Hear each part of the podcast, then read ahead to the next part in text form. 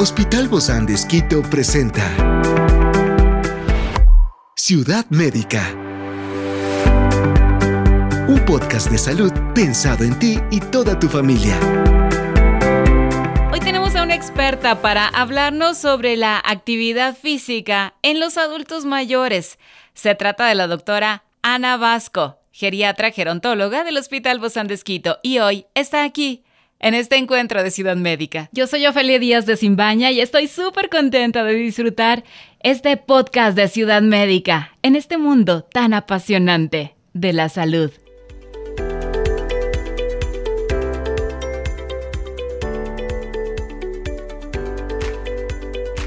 La etapa de adultos mayores se revela como un capítulo en el que la actividad física adquiere un papel protagónico en la búsqueda de una vida plena y saludable. Por eso es importante dar paso a un nuevo paradigma, el poder transformador de la actividad física en la tercera edad.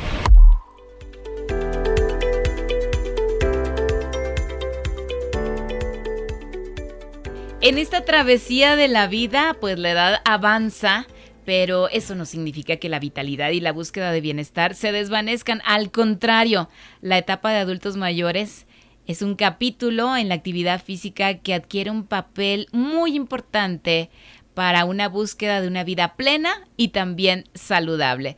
Por eso, el día de hoy hablamos sobre la actividad física en adultos mayores gracias a nuestra doctora querida Ana Vasco. Ella es geriatra, gerontóloga del Hospital Bozán de Esquito. Gracias, mi querida Ana, por acompañarnos. Bienvenida. Felia, muchas gracias la invitación.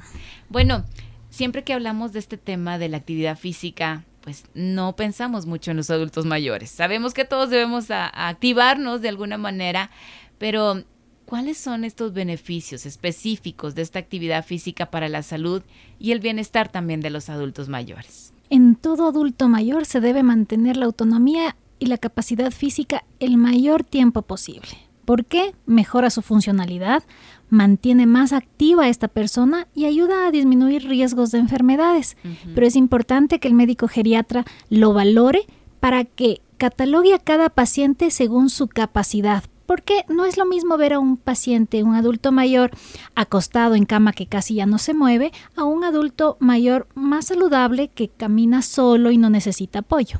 Y eso, y, yo he escuchado muchas personas de la tercera edad que dicen, no, es que a mi edad, ¿qué ejercicio voy a hacer? Si apenas puedo caminar, dicen muchos. Así es.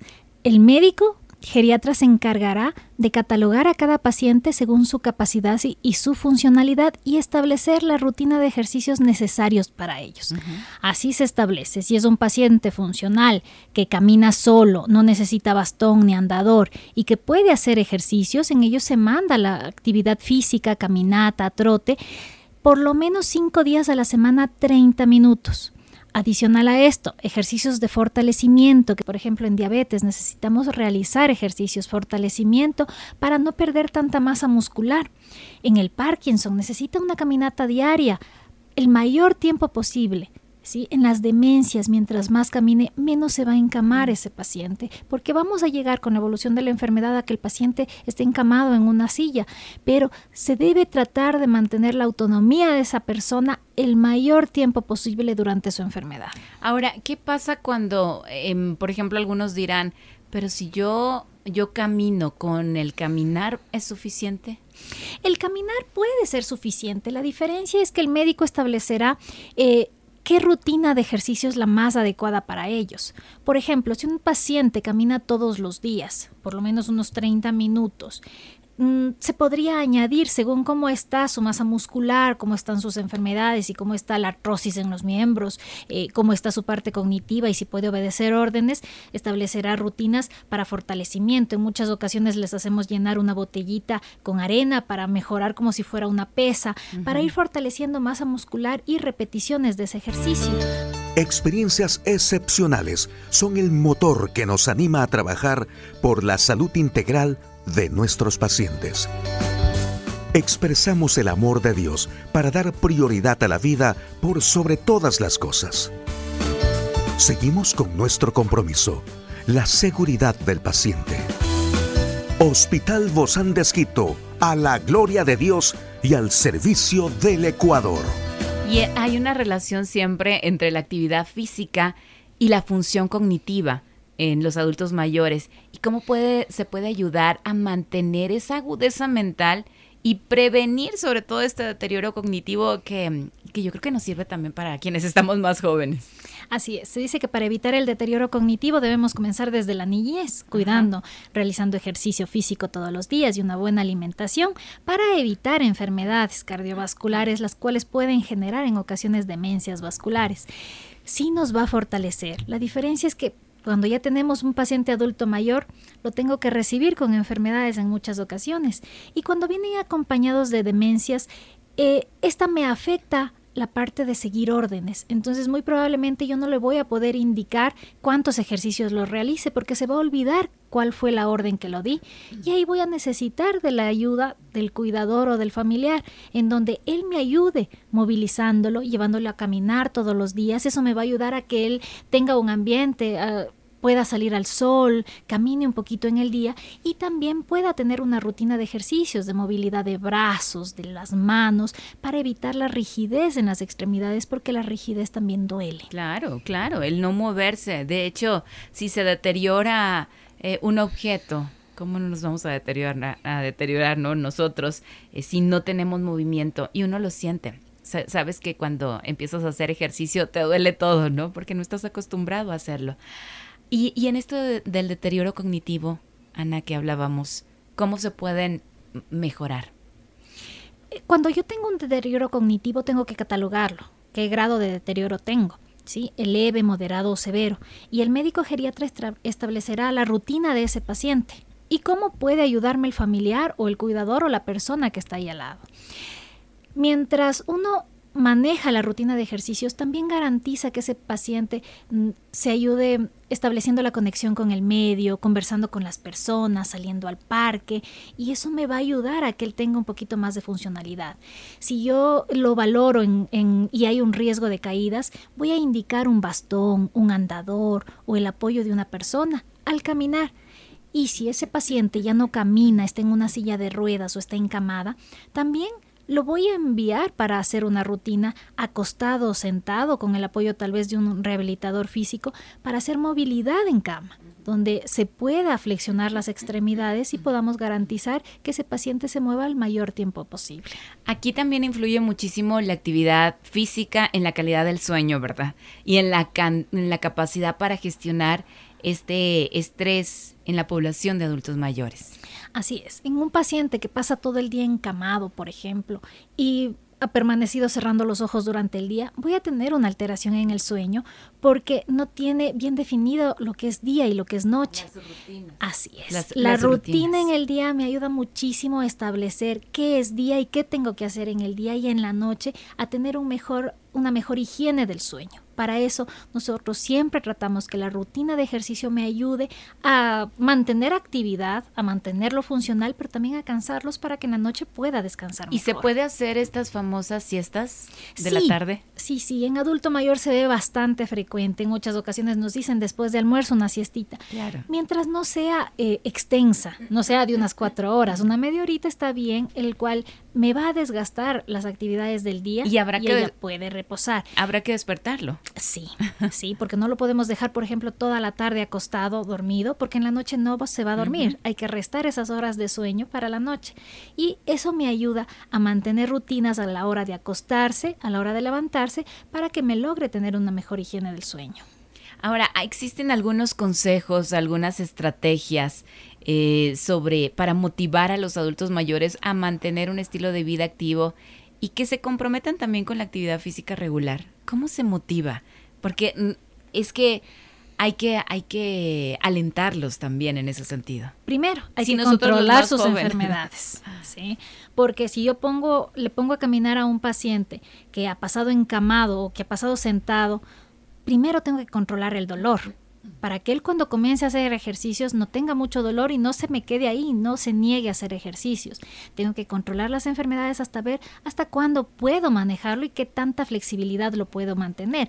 Por ejemplo, un trauma en columna, unas rodillas desgastadas, una artrosis, no lo voy a tener con las mismas actividades que un paciente que no tiene estas enfermedades. El estimularlo a que él sea el mayor tiempo independiente, que me ayude en la casa, que haga actividades, para que él también se mantenga distraído con cosas que le gusten. ¿sí? En muchas ocasiones las plantas, caminatas, salir a hacer compras, pero siempre acompañado para que me pueda alguien supervisar o ayudarme en cualquier eh, actividad. El decirle que la caminata nos va a mantener más el mayor tiempo posible funcional, más activo y que no voy a depender de otra persona es algo que los motiva y los mantiene activos. Y desde luego el, no quedarse en casa, ¿no? Porque a veces decimos, ay, el abuelito, que se quede en casa. para que no se, no se maltrate. Así Y no. El tratar de integrarlo, integrarlo a la sociedad, llevarlo de paseo, llevarlo a hacer actividades, acompañarlo y también integrarlo en las cosas de la casa, integrarlo en las conversaciones, en los paseos, en las actividades que tengamos para que ellos también puedan mantener una actividad tanto cognitiva, física y de sociabilidad con las otras personas, porque necesitan estar conversando, mantener una actividad física, mantener una buena alimentación y también salir. Y les encanta conversar, ¿no? Sí. Aprendemos muchísimo, a pesar de que en muchas ocasiones te repiten la misma historia. Sí, en los deterioros cognitivos pasa esto, pero ahí estamos nosotros para apoyarlos. Hay una, hay una pregunta siempre que está alrededor de todo esto y no la podemos dejar pasar porque el impacto de la tecnología como los dispositivos de seguimiento de actividad, las aplicaciones de ejercicio, en la participación y en el éxito de los programas de actividad física para adultos mayores. ¿Cómo funciona? ¿Cuál es este impacto? Hay bastantes programas ahora a nivel tecnológico. Uno de estos es el programa de Bibi Frail, que son hechos por los españoles, que son ejercicios multifuncionales. Bibi Frail. Aquí se establece rutinas para adultos mayores y hay una página en donde están los videos y cómo hacer los ejercicios. En muchas ocasiones enviarles esto a un adulto mayor solo va a ser difícil, pero para nosotros los médicos está en cómo establecer la rutina para ellos, en enviarles el video para facilitar el que vean todos los días y vayan repitiendo los ejercicios o establecer algunas de esas rutinas y combinarlas para que ellos puedan realizar en casa. Nos ayudan mucho las aplicaciones, pero el médico también ahí tiene que garantizar el cómo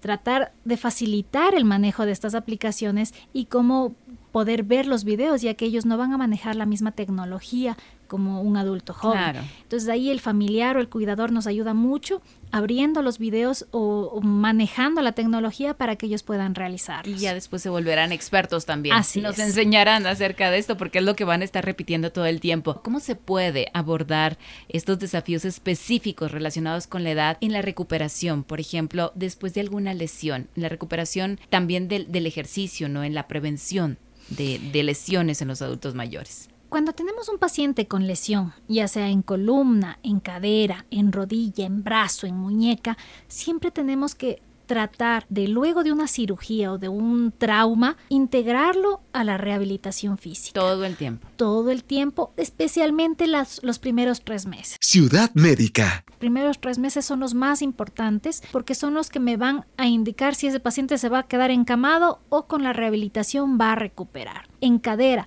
Después de la cirugía el paciente ya se sienta y comienza con su rehabilitación, ¿sí? después de una prótesis de cadera, hasta llegar a caminar tranquilamente con bastón o sin bastón, siempre controlando bien el dolor, manteniendo un fisioterapista que me pueda guiar qué movimientos puedo realizar y luego ya en casita realizando todas las actividades indicadas por el médico y el rehabilitador. Muchísimas gracias querida doctora Ana Vasco, geriatra gerontóloga del Hospital Bozán de Esquito.